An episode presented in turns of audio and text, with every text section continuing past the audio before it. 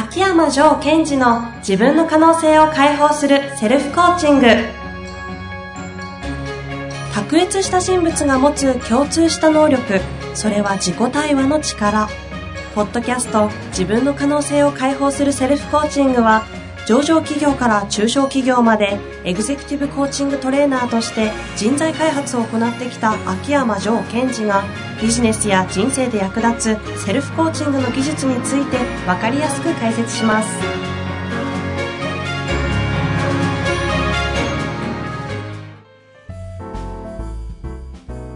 こんにちは、遠藤和樹です。秋山条件時の自分の可能性を解放するセルフコーチング。ジョーさん本日もよろしくお願いいたします。はい。よろしくお願いします。質問いきましょうかね。はい。お願いします。ご質問いただいております。女性の方ですね。ちょっと長いのでお付き合いください。はい。ジョーさん、遠藤さん、こんにちは。どの回を聞いても目から鱗が落ちるほど新たな発見があるのですが、聞き終わると、あれ？でも分かったような分かってないようなという感覚に陥り、何度も聞き返してしまいます。うまいこともやっとさせているなぁと、嬉しくさえ思います。嬉しいですね。はい。ジョーさんに質問です。私は人見知りだと思うのですが、人見知りって何でしょう？ん。う ?30 代フルタイムで仕事をしています。子供の学校での保護者との付き合い方や、同級生の集まりなど、よく感じていることです。人見知りする人と対峙すると、こっちが気を使ってたくさん喋らなきゃと思ってしまい、変に疲れ、結局気まずい雰囲気に包まれます。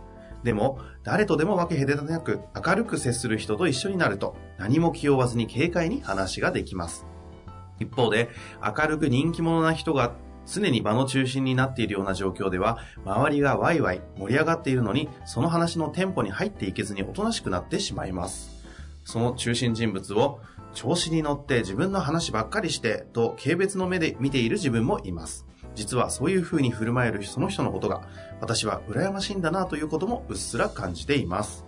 人見知りって自分がどう思われているかを気にしすぎているから起こるのかなとジョーさんのポッドキャストを聞いて思いました。緊張している人と会うと緊張します。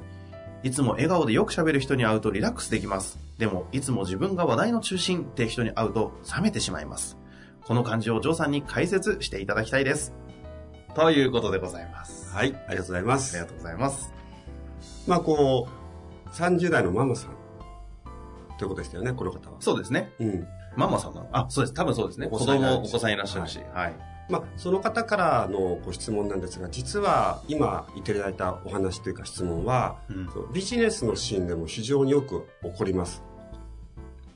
ちょっとこう、はい。例えばこう、ある、えー経営者の方でも営業マンの方でもいいんですが、うんうんうんじゃあ経営者の方がちょっと自分は人見知りだなと思っている。うんうん。で、えー交流会ですとか社長さん同士と会う場では、人見知りの人がいると、あ、あの人かわいそうだから僕話さなくちゃと言って、こう一生懸命話したり。うんうん。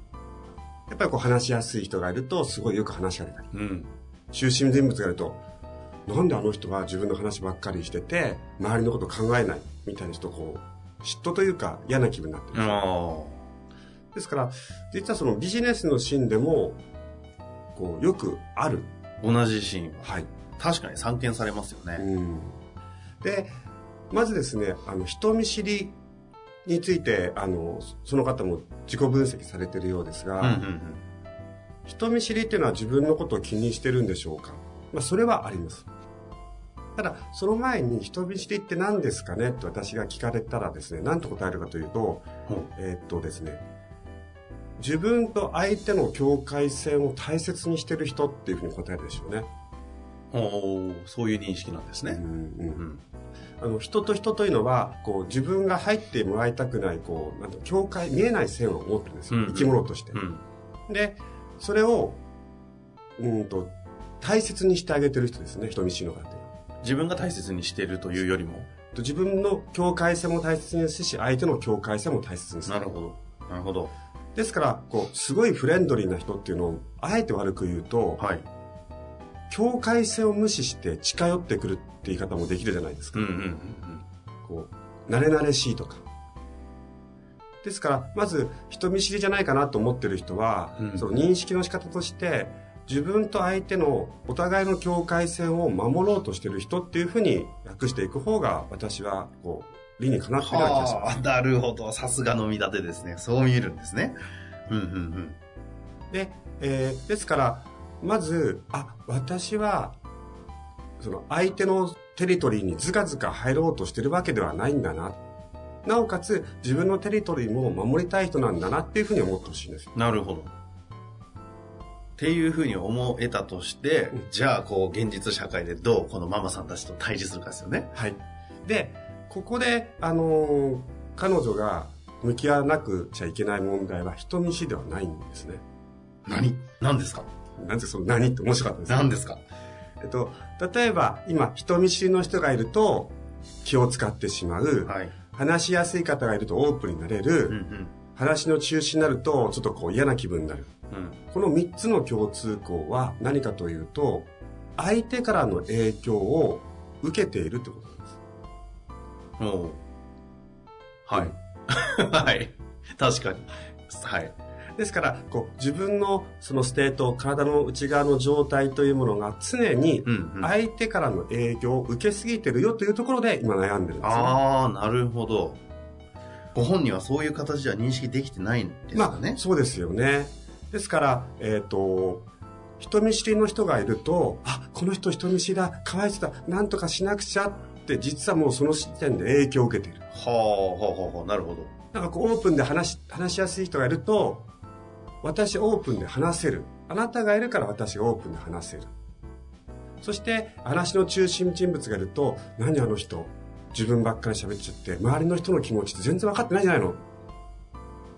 と言って、実は影響を受けてるのは自分なんですね。ですので、えー、まず、その部分を整えていくと、とてもいいと思います。自分のその影響を受けてしまっているその部分を整えるんですか？はい。どう整えるんですかこれ？まず、その、いい悪いは置いといて、影響を受けているということを認識していくということです。まずは。まずは。あ、はい。私っていうのは、えー他人からの影響を受けてるんだなと。うんで言い換えると、まあ、感受性が高いっていうふうに訳しても構わないと思います。うん。なるほど。なるほ次に、ど。はい。自分の中で自分を整えるっていうことを日々の中で入れてほしいんですよ。自分の中で自分を整える。あ、影響は置いといて。自分で自分を整えるとか、えーまあ、自分で自分を、まあ、満たしておくという時間を必ず作る。うんうんうん。瞑想でも何でもいいですし。で、えっ、と、まあ、最初、初級編としては、人以外のもので満たす。例えば、こう、自分が紅茶が好きな人は紅茶とか、何か素敵な音楽が好きな人は素敵な音楽というもので、あ、自分がこうリラックスしたり安心するっていう時間を作っていく。うんうんで、ただこれでも音楽とか食べ物から影響を受けてるので、うん。おお本当ですね。はい。できたら、できたら自分だけで自分を満たすっていう時間を作れると一番いいんですね。で、じゃあ自分だけで自分を満たす、自分の体の内側をこう充実させるっていう時に効果的なものが2つあって、1つは呼吸です。呼吸。呼吸。呼吸。はい。はい。嫌でもしますよね。はい。で、呼吸っていうのは、あの、非常に面白くてですね、はい。えー心臓は自分の意思で動かせませんよね。ペース変えられても 無理ですね、確かに。はい。で、えーでも呼吸というのは自分の意思で大きくしたり小さくしたりできる。うんうんうん。ところがその一方で勝手に動いてくれる。これを生理学解剖学的に言うと、えー運動神経系と自律神経系が2つ入ってるんですね。うーん。つまり簡単に言うと意識でも動かせるし無意識でも動いてくれてる。ですから意識と無意識のちょうどジャンクション、コネクションになってるのが呼吸なんですよ。はあ、ほう。へえ、なるほど、はい意識と無意識のジャンクション。はい。呼吸ですから多くの方が呼吸大切、呼吸大切って言ってるんですけども、私のは呼吸は大切ってそういう意味で捉えてる。へえ。じゃあ意識と無意識をこうつなげてくれるものなんですね。そうなんですよ。で、自分で自分を満たすときに、その自分の無意識とか潜在意識とかつながるとかってこうよく聞くじゃないですか。はいい、いよとか。はい。でそれは何をやるかっていうと、意識的に自分で呼吸をする。ゆっくりと。うんうんで、早くしてもいいし、大きくしてもいい。つまり、私が私のことをいい意味でコントロールできてるんだよ。ですから、呼吸をしてリラックスしてっていうと、私が私をリラックスさせてることができるっていうことが、えー無意識的に分かってくるほう、本当だ、自己完結してますね。はい。ですから、その、まあ最初は好きな紅茶とか音楽でもいいんですが、はいそのうちその呼吸をして、あ、私って自分の意識でゆっくり呼吸をして、あ、気持ちよくなれるんだ。となると、他に他者とか、えー親しい仲間だとか、家族とかっていうものがいてもいなくても自分をリラックスできる。うーんって。ことは分かってる。そうなると、自分を自分で整える、その2は、あ、ねその2は、えー呼吸と似てるんですが、声ですね。声？はい。これ。はい。これですか？うんこの声ですね。声ですね。はい。で、えっと、まあ、声というのは、多くの人が、人のために声出してますよね。はい。こんにちはとか、ああ、なるほど。あれとってとか。はい。コミュニケーションですからね。はいこれはこれで一つ重要です。でもう一つ役割があって、自分が自分のために声を出すということをするということです。一人カラオケ。一人カラオケもあり。他に何があるんですか？海で叫ぶとか。いやいや、普通に声出すんですが、えっ、と、自分の声で、声を前に出すというよりも、楽器のギターの、みたいに、自分の体を、に振動を浴びせるように声を出すんですね。はい。意識して。はいはい。ですから、もし私が口先だけで声を前に出そうとすると、例えば、え遠藤さんこんにちは、みたいな、こういう喉から音がダイレクトに相手にぶつかっていくというやり方ですけども、はい。もう一つは、このイメージですよ。この声を自分の体の内側に響かせていく。自分の、この、この喋ってるこの感じを自分のこの内側の方に入れていくような。あの、イメージ的には今そんな感じです。ですから私がやってみると、例えば、口先だと、こんにちはなんだけども、響かせようと思うと、あ、遠藤さんこんにちは、秋山です。っていうふうにこう、自分を響かせていくと、あ、自分っているんだな、みたいなのが分かってうーん。ですかあ、自分を確かめるために、はい。自分を振動させるんですか？内側からね、はあ。の、内膜を感じ取るというか、ちょっと、ちょっと専門用語あ。的ですから、ギター、自分がギターの体とすると、弦で響かせて、ギターの内側を響かせていく。おー。自分を自分で確かめるような感じをはい。声でやると、はい。これ何の意味があるんですか？うんと、ですから、こう、呼吸と一緒で、誰か他人とか物質から自分を満たすのではなく、自分だけで自分を満たすとか自分を感じるってことができるようになってくる。ほやり方は至ってシンプルで、えー自分のために自分の名前を声に出して言うってやり方は非常にシンプルで、私もある方から習ったんですけども、う。はい。たまにやってます。自分の名前を言う。はい。ですから、えーっと、自分のために自分の名前を言うんです。ちょっとやってみましょうか。あ、どうぞ。ええ私がそうですよええ 遠藤和樹です。はい。自分のために言います。3回。遠藤和樹です。はい。響かせながら、遠藤和樹です。いかがですか？うん、どうなんですかね。でもこういうことをすると。うん。はあ、呼吸と声で自分を自分で整える。整えるとか満たすとか、存在を知るとか。うんですから、こう、私たちって自分の体がそこにあるかどうかっていうのはどうやってわかるかというと、人と触れたり物を触ったりじゃないですか。はい。それ以外なかなか感じれないんですよ。確かに。ここにいる難しいですね。ですから、それを感じるために、呼吸すれば、ここにいるっていうのが嫌がおうでもわかる。声を自分のために出すと、ここにいるっていうのが感じざるを得ない。ほですかう。なら、るほど。この方もそうな、多くの方、私もそうだったんですが、はい。容器があって中が空っぽだと感じちゃってるんです。でそこに、にだから、誰か相手を埋めるとか、えっ、と、何かを埋めることによって自分が満たされるってやっぱりどうしても人は思ってしまう。うんうんでそうではなくって、自分は自分でそれ内側で満たされている。そんな私が誰かと接してなお楽しいとか、いう感覚になっていくんですね。はあ、なるほど。ということをはい。やってみると、はい。まあどうなるんですかねもうちょっと、ぜひ、ちょっとしばらくね、トライしていただきつつ、はい、そうですね。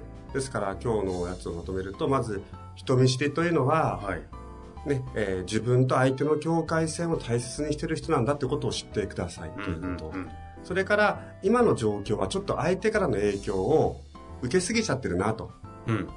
そこを整えるために、はい。えー人、人間ではなく、家族もダメですよ。人間ではなく、まず、えーお茶とか音楽とかで自分を満たす。うんうん。と同時に、えー呼吸と声で、えーと自分の存在を、ここにいるってことを猛烈に知っていく。はあのこれ実は私がトレーニングをしている経営者の方にもやっていただいていることです。あ。自己完結型人間になるわけですね。はい。じゃないと、部下を満足させると私はややってる意味があるとか、お客様が喜ぶと私も喜ぶみたいな、後出しになっちゃうんですね。うん。常にこう、枯渇してる感じを埋めるという。そうです、そうです。枯渇してるから、自分が乾いてるから、お客様の笑顔で満たすと、そういう経営をしちゃダメですって言ってるんです。はあ、なるほど。なかなか深い話でしたね。あーですから、その質問の方は、はい。あの、そういうところを学ぶというか感じ取るところに今いらっしゃるんでしょうね。なるほど。いやー参考になったんじゃないかなと思います。はい。ぜひね、トライしていただいて、また何かあれば、そうですねシェアしていただきたいですね。はい。本日もありがとうございました。はい。ありがとうございました。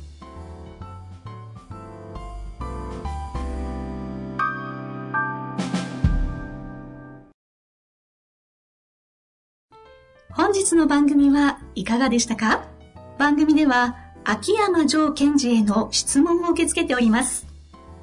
ウェブ検索で秋山城と入力し、検索結果に出てくるオフィシャルウェブサイトにアクセス。